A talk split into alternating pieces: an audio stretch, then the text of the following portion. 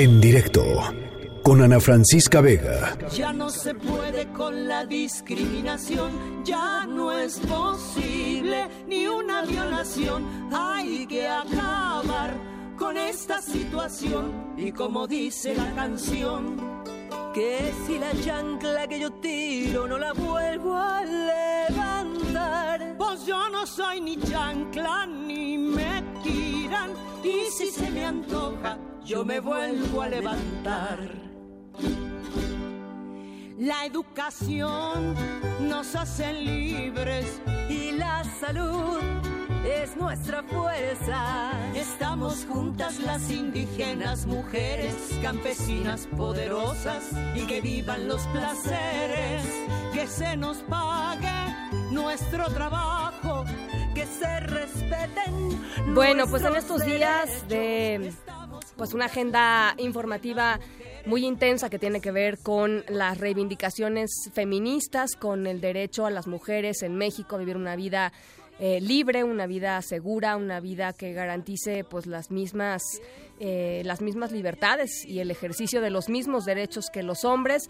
Eh, es momento también de hablar de la otra parte de la moneda. Creo que en muchas de las conversaciones, no sé si a ustedes les ha pasado, pues en sus en sus eh, centros de trabajo, con sus familias, eh, con sus amigos, en los chats escolares, eh, por donde normalmente interactúan, pues de pronto surgen preguntas y reflexiones en torno al papel de los hombres con respecto a la marcha del Día de las Mujeres el próximo domingo, este 8 de marzo, y con respecto al paro de mujeres el, lunes 9 de marzo.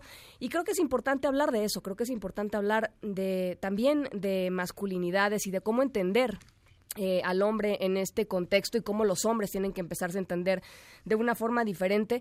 Eh, por eso está en la línea de en directo y yo le agradezco mucho que, nos haya tomado la llamada José Manuel López Velarde, él es director y escritor de teatro y sobre todo alguien que ha reflexionado mucho en, las últimas semanas sobre todos estos temas. José, ¿cómo estás? Me da mucho gusto saludarte. Bien, muy bien, muchas felicidades por, por el año. Ay, gracias, muchas gracias. Pues aquí muy contentos, la verdad, este, de, de, estar aquí y de, y de seguir pues abriendo conversaciones en torno a temas que creo que son muy importantes para todos, ¿no? Sí, me parece que, que es muy importante y este y justo como lo dices, creo que desde que yo tengo dos hijas, este y somos dos papás, de dos hijas y desde que nació, desde que nos dijeron que iba a ser niña, la primera de nuestras hijas, como que me metí en un, pues allí en un, en un torbellino de, de, cuestionamientos y de ideas de, cómo ejercer mi paternidad y, de, y de que es una niña, que es un niño, que es un hombre, que es una mujer. Em, a ver, eh, ¿por qué crees tú, eh, y, te lo pregunto así muy directamente, em, eh, la pregunta es, ¿crees que a los hombres les cuesta platicar y replantearse un poco el tema de la masculinidad porque quizá no saben ni por dónde comenzar? O sea, a mí me da un poco la impresión a veces que es eso, no es que no haya una intención de plantear otra manera de ser de interactuar, digamos, con, con la mujer o de, o de plantarse frente a la vida, sino simplemente no, no saben quizá por dónde arrancar. Sí, me parece que, que hay algo así. Creo que también tiene que ver con el privilegio que tenemos como hombres y que parte de uno de los síntomas de, del privilegio es que no te das cuenta de que lo tienes, ¿no? que, que, que, no te cuestionas, está habiendo un piso parejo para hombres y para mujeres, este, yo tengo que pensar lo mismo como hombre para salir a la calle, tengo que preocuparme cómo me visto para que no me agredan, para que no me violenten, eh, y entonces ahí empieza uno a darse cuenta de, pues sí, de, de, la naturaleza de, del patriarcado, que tanto se ha mencionado, eh, del cual, pues, queramos o no, nos vemos beneficiados y creo que hay una, o sea, nos vemos beneficiados y también nos vemos este, afectados, ¿eh? También tiene su parte difícil ser hombre bajo estas reglas de la masculinidad que, que muchas veces son muy tóxicas. Pero entonces, yo creo que, que sí, que, que tenemos que irnos dando cuenta de eso, este, analizarlo y darnos cuenta que no nada más estamos siendo machistas o malvados eh, con las cosas muy evidentes y muy obvias, sino con cosas que simplemente pasan, por ejemplo, por, eh, por la complicidad, ¿no? O sea, por callarte algo que estás viendo, eh, pero que a final de cuentas estás protegiendo a, otros hombres, ¿no? Es, es, es muy interesante Y sí, justamente ahora con, con, la coyuntura de la marcha, del paro, eh, yo he estado ahí como tratando de, de, ahí de eh, picar el avispero, digamos, con los hombres de vamos a hacer algo nosotros, lo que nos toca a nosotros. Eh, porque también de repente hay muchos muchos hombres que se quejan como de, pero pues es que no nos dejan participar, ¿qué hacemos? No, no podemos ir al frente de la marcha, no podemos decirles cómo hacerlo. No, lo que tenemos que hacer es voltearnos a ver a nosotros. Sí. ¿Qué, qué, qué, qué, vas a hacer tú el, el, 9 de, de, marzo, el, día del paro?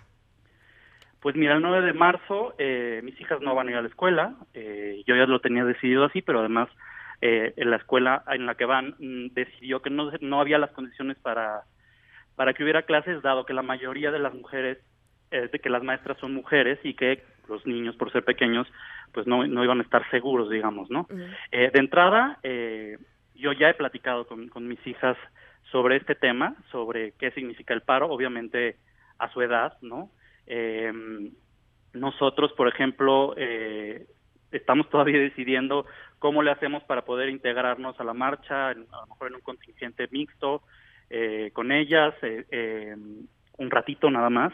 Y al día siguiente, que es el lunes, por ejemplo, yo me ofrecí en la escuela, justamente, para que las mamás que tuvieran algún problema para cuidar a sus hijos ese día, o el día de la marcha también, yo podía encargarme cuidar algunos de los compañeros de mis hijas, por ejemplo.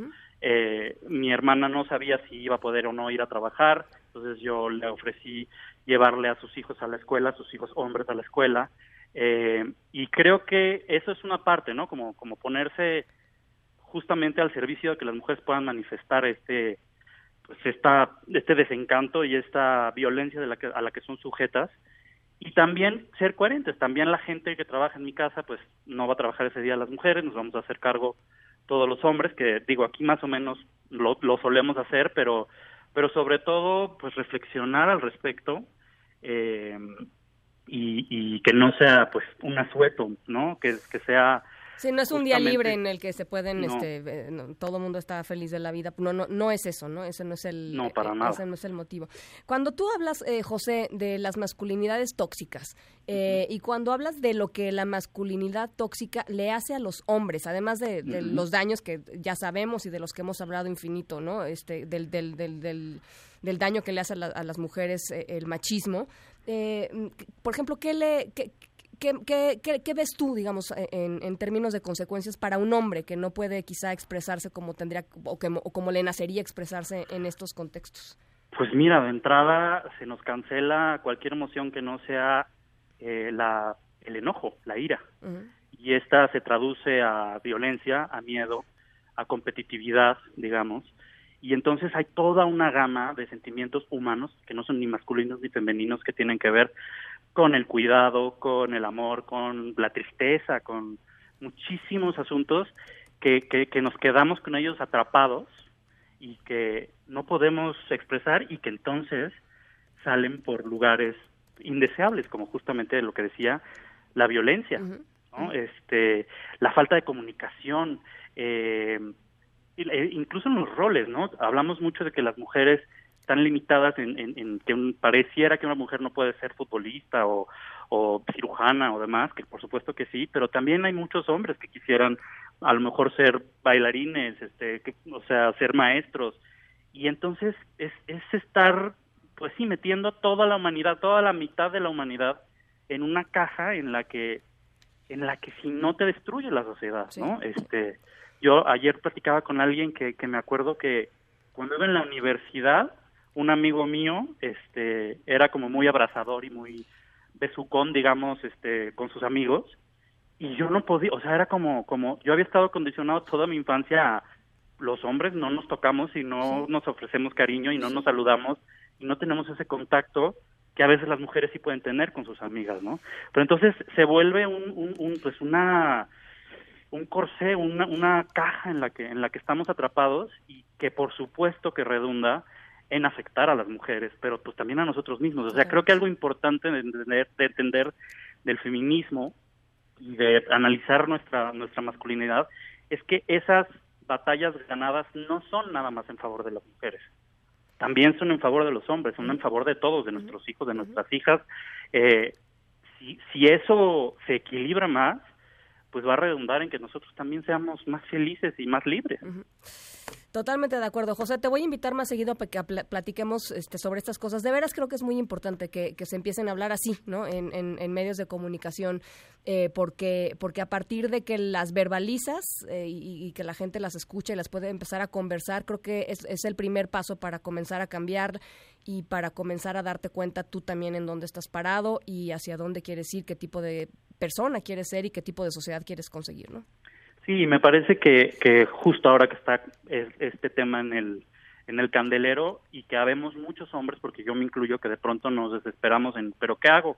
No, no, no me dejan, no puedo. Y es, sí, lo que podemos hacer es mirarnos a nosotros y trabajar desde este lado, y a final de cuentas es el mismo lado, ¿no? Totalmente de acuerdo. José, gracias. Te mando un abrazo muy, muy cariñoso. Eh, José López Velarde, director y escritor de teatro, eh, lo pueden seguir en arroba asterisco en redes sociales o pueden ir a la teatrería ahí en la Colonia Roma, un lugar eh, especial y mágico en donde pueden ver teatro maravilloso. Muchas gracias, José. Muchas gracias, Ana, y muchas felicidades. Un abrazo, muchísimas gracias. José, por cierto, escribió Mentiras, ¿no? Esta obra exitosísima, ¿no? El musical, yo creo que es el, musical mexicano más exitoso de todos los tiempos. Bueno, mentiras. José Manuel López Velarde, también el último teatro del mundo. En fin, pueden echarse una vueltecita por la teatrería y en la colonia Roma. Es un lugar de verdad muy, muy bonito. En directo, con Ana Francisca Vega.